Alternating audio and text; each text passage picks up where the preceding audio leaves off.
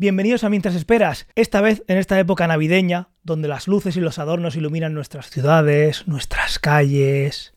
Nosotros nos vamos a centrar en las estrellas. Y no solo las estrellas que brillan en el cielo, sino también las que iluminan nuestros hogares y nuestras ciudades. Unos puntos brillantes en la noche que, curiosamente, en nuestro arte y en nuestras decoraciones representamos con puntas. Pero ¿por qué dibujamos las estrellas con puntas si realmente son bolas de fuego ardiendo en el espacio? Hoy nos adentramos en la ciencia detrás de esta percepción. ¡Vamos allá!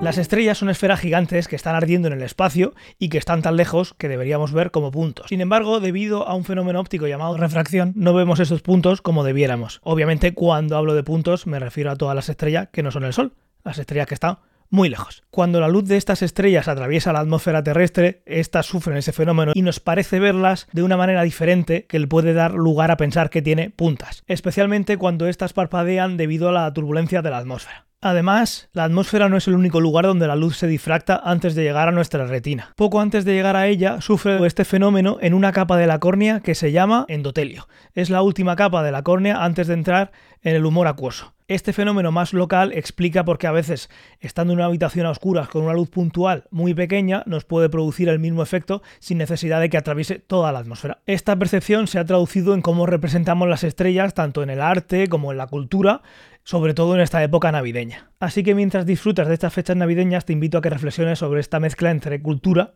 y arte. La próxima vez que mires una estrella o un adorno navideño, piensa en esa interacción entre la ciencia, la luz y la cultura creativa un hermoso recordatorio de cómo la cultura y la ciencia se entrelazan y también un buen tema de conversación para sacar en la vida si no quieres que te vuelvan a hablar en tu familia. Y yo creo que por este vídeo ya está bien. Y sabes que es también muy navideño, la campanita. Así que ya sabes, a suscribirte, a tocar la campanita y ale, a dar follón a la familia en Navidad. Nos vemos pronto.